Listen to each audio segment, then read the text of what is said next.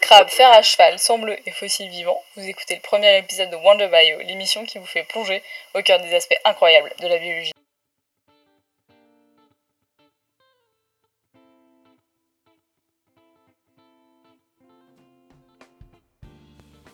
Au programme aujourd'hui, une bébête très mignonne, mais assez méconnue, la poêle à frire. Hmm, malgré que ce soit un sujet très passionnant, je vais plutôt vous parler de la limule. Il y a un petit air de ressemblance en effet, mais c'est surtout beaucoup plus intéressant comme sujet. Alors, qu'est-ce que c'est qu'une limule? C'est un arthropode marin, arthropode comme les insectes, les araignées, les scorpions et les crustacés. Elle ressemble vaguement à un crabe primitif, mais en réalité elle est plus proche des araignées et des scorpions que des crustacés. Et si on remonte l'arbre phylogénétique, son cousin le plus proche, c'est les Euryptérides, des scorpions marins prédateurs qui ont existé entre 467 et 251 millions d'années et qui sont désormais éteints. Si on reste dans les termes techniques, elle fait partie du sous-embranchement des chélicérates avec les araignées, les scorpions et les acariens. On va faire une petite pause avec tous ces termes spécifiques avant de reparler de la limule pour vous donner une petite info supplémentaire plutôt cool sur les arthropodes. C'est l'embranchement des animaux qui compte le plus d'individus. Rien que ça. Bon, quand on dit que ça prend en compte insectes et krill, aka certains des groupes d'animaux les plus abondants de la planète, c'est moins surprenant. Mais ça représente quand même 80% des espèces connues de caryotes. Et ça, bah c'est quand même vraiment énorme. Revenons à nos limules. Comme tous les arthropodes, elles possèdent un corps segmenté, des impadices articulés et une cuticule, c'est-à-dire une carapace rigide faite de chitine. Elle est très facilement reconnaissable due à sa carapace en forme de fer à cheval, d'où son surnom de crabe fer à cheval. Son corps est donc divisé en trois parties, la fameuse carapace en forme de fer à cheval, de couleur brune, qui forme le céphalothorax et qui protège les organes vitaux, comme euh, le tube digestif, les branchies, etc. C'est aussi sous cette partie qu'on trouve les six paires de pattes locomotrices. La carapace, elle peut faire jusqu'à 40 cm et elle est souvent recouverte de balanes. C'est des petits coquillages c'est les mêmes coquillages qu'on peut trouver sur certaines baleines notamment. Donc elle a aussi un abdomen sous lequel on va trouver les branchies et une queue en forme d'aiguillon pointu qu'on appelle un telson qui leur sert d'encre et de stabilisateur, mais aussi euh, qui va leur permettre de se remettre sur le ventre lorsque l'animal se retrouve accidentellement sur le dos. Les six paires de pattes, elles ont tout un rôle précis. Euh, par exemple, la première paire de pattes, elle va permettre d'attraper la nourriture du limule, les cinq autres paires, elles permettent la locomotion, et la dernière, elle va permettre aussi de nettoyer les branchies situées juste derrière. Alors, bien que les limules sont des organismes marins, ce ne sont pas des grandes nageuses, et elles préfèrent marcher sur le fond. Avec leurs 5 paires de pattes locomotrices, elles atteignent une vitesse qui est non négligeable. Mais ça ne veut pas dire pour autant qu'elles ne savent pas nager. En effet, elles en sont complètement capables grâce à leur branchies. Les limules, elles nagent sur le dos, inclinées d'environ 30% par rapport à l'horizontale, et elles se propulsent grâce au mouvement de leurs branchies. Elles sont ainsi capables de se déplacer d'environ 10 à 15 cm par seconde. C'est pas rien Elle vit dans les eaux peu profondes, entre 5 et 10 mètres, et elle se nourrit de petits crustacés ou même de petits poissons qu'elle va broyer à la base de ses pattes antérieures, parce qu'elle a pas de dents. Son plus grand ennemi, c'est le courant, alors sa technique pour euh, éviter de se faire emporter, c'est de s'enterrer dans le sable, de se coincer sous un rocher et d'amarrer sa queue pour ne pas être entraîné. Sur la côte américaine par exemple, on peut souvent trouver des limules échouées sur les plages après des grands épisodes de vent parce qu'elles ont été entraînées par le courant. Sinon, leurs autres plus grands prédateurs sont les tortues marines.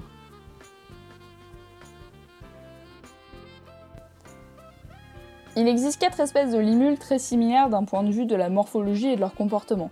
Limulus polyphemus, qui se retrouve le long de la côte est de l'Amérique du Nord et de l'Amérique centrale, Tachyplélus guias qu'on trouve au Japon, Tachyplélus tridentatus qu'on trouve aux Philippines et qui est la plus grande des espèces de limules, et Carcinoscorpius rotundicoda, que l'on retrouve en Indonésie et en Asie du Sud-Est, qui est la plus petite des espèces, et excusez ma prononciation très douteuse du latin.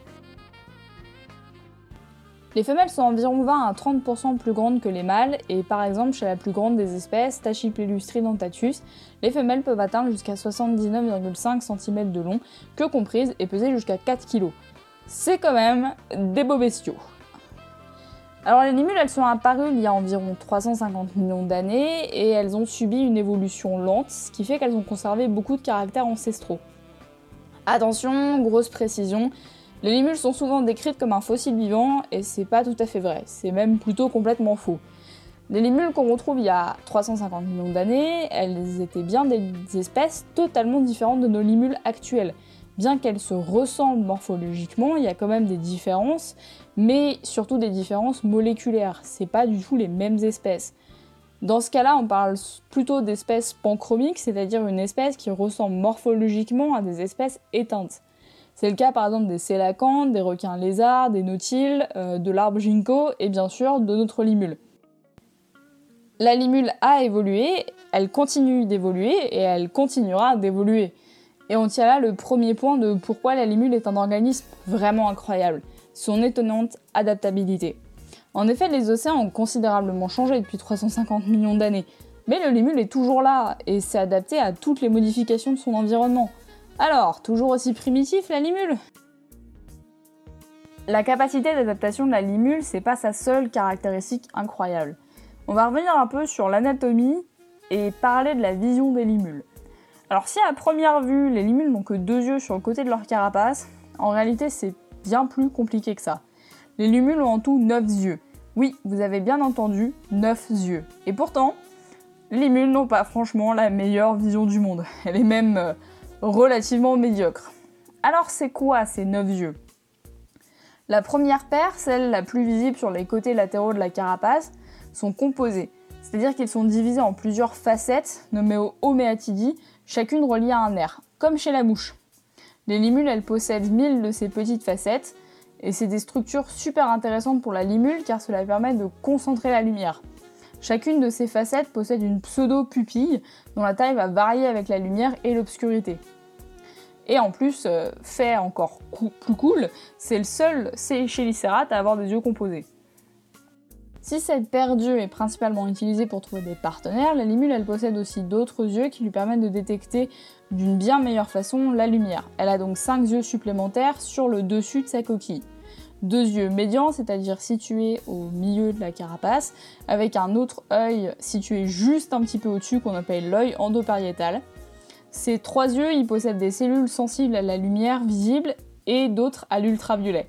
Ouais, vous avez bien entendu, on a un animal qui peut voir dans les UV. On a aussi deux yeux latéraux qu'on appelle rudimentaires qui sont situés juste derrière les deux yeux composés dont j'ai parlé avant, qui sont des photorécepteurs et qui deviennent fonctionnels juste avant l'éclosion de l'embryon. C'est-à-dire que l'animal n'est pas encore né, qui peut déjà voir les changements de lumière dans son environnement. Plutôt badass. Elle a aussi une horloge située dans la partie intérieure du cerveau qui envoie des signaux pour contrôler la sensibilité des yeux latéraux et médians suivant l'heure de la journée. C'est-à-dire que plus euh, l'heure va avancer, plus on va se rapprocher de la nuit, plus euh, la sensibilité des yeux va augmenter. Les yeux composés de la limule couplés aux autres yeux sont d'une grande sensibilité et lui permettent notamment de s'orienter dans les eaux très troubles. La limule, elle possède aussi deux yeux ventraux qui sont situés près de la bouche et qui peuvent l'aider à s'orienter euh, lorsqu'elle nage sur le dos, mais on ne sait pas trop comment ils fonctionnent encore. Et comme si ça suffisait pas, la, la, queue, elle a également une série de capteurs de lumière qui permettent de garder son cerveau synchronisé avec les cycles de lumière et d'obscurité. Niveau système de vision compliqué, on peut difficilement faire mieux. Mais c'est grâce à ça que la limule a permis à Aldan Keffer, le prix Nobel de médecine de 1967, de mieux comprendre le fonctionnement du mécanisme de la vision, notamment des réponses électriques dans la rétine. On va parler maintenant un peu de reproduction. Après tout, sexe et nature, c'est deux sujets difficiles à dissocier.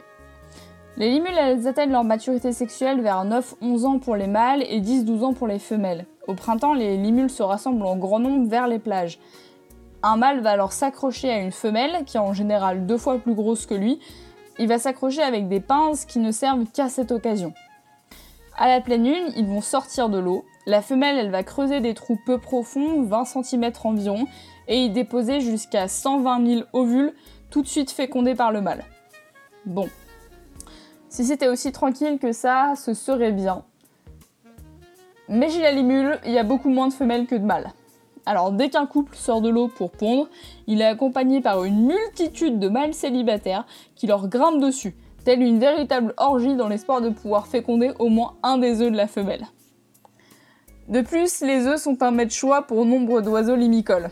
Les survivants de ce repas aviaire écloront au bout d'un mois et ressemblent à, à des versions miniatures des adultes. Ils sont la proie de nombreux autres animaux et vont vivre pendant plusieurs années cachés dans le sable. Afin de se protéger, ils possèdent de petites épines qui vont disparaître progressivement avec les différentes mues. Et si vous voulez voir à quoi ressemblent des bébés limules, parce que c'est absolument adorable, il y a une vidéo sur YouTube de Coastal Kingdom qui en montre et ça va vous faire fondre. Les femelles, elles iront toujours pondre sur la plage où elles ont vu le jour, comme les tortues marines par exemple.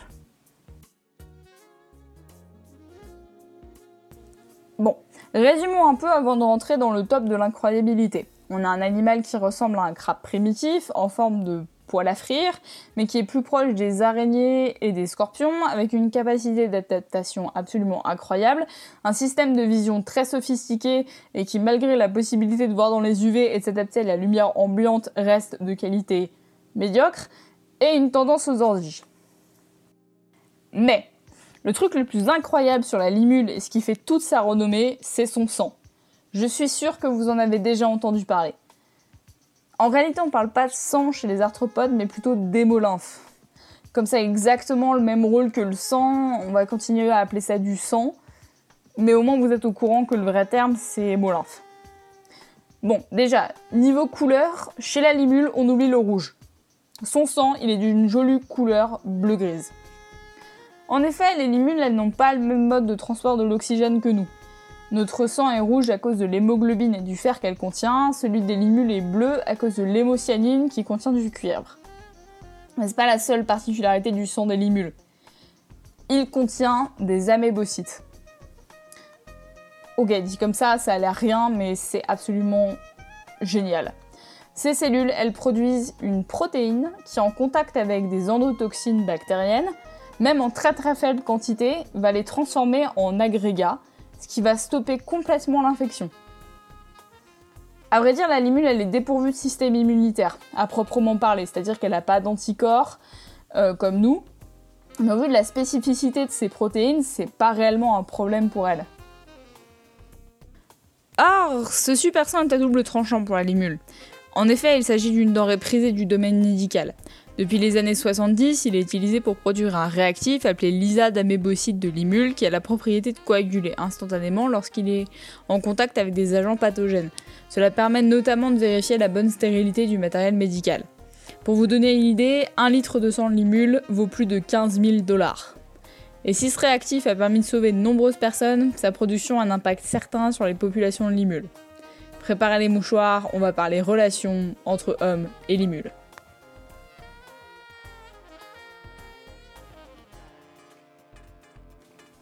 À la fin du 19e siècle, les limules elles sont massivement utilisées comme engrais.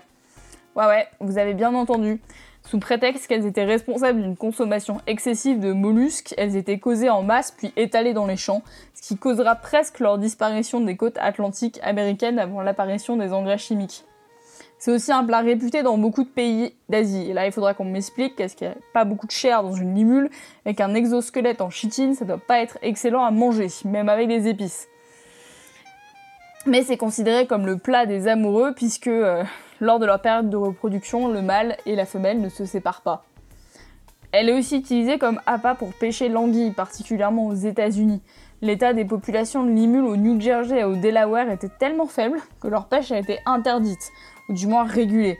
Cela mettait en danger une autre espèce, les Bécassos maubèches, c'est une espèce d'oiseau limicole euh, qui mangeait en fait les œufs de limule euh, lors de son étape migratoire sur la côte est américaine.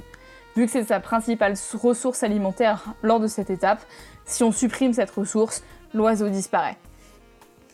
Pour revenir à l'aspect un peu plus médical des relations homme-limule, il y a environ 500 000 limules qui sont ramassées chaque année légalement le long de la côte est des États-Unis. Environ un tiers de leur sang est prélevé et puis elles sont remises à l'eau. Bon déjà en soi, c'est cool qu'ils les tuent pas toutes, mais cette pratique elle représente quand même 30% de mortalité, ce qui n'est pas négligeable à l'échelle de la population. Surtout que les limules se reproduisent mal en captivité et leur facilité à être capturées n'aide pas non plus leur situation. En effet, il suffit de vous baisser pour ramasser une limule. Il n'y a pas plus simple. Et ainsi, la limule, elle a obtenu le merveilleux statut de vulnérable d'après le classement de l'IUCN. Heureusement, tout n'est pas tout noir et de nombreux projets de conservation, notamment aux États-Unis, obtiennent des résultats satisfaisants. Il y a des quotas de pêche et même des interdictions, comme on l'a vu précédemment, qui peuvent avoir un réel impact sur les populations de limules américaines.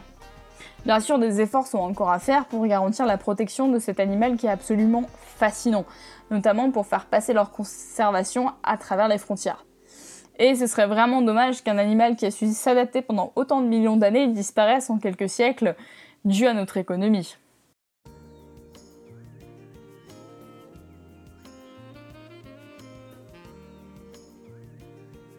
Merci d'avoir écouté ce premier épisode de Wonder Bio. J'espère que ça vous a plu et que le sujet vous a intéressé.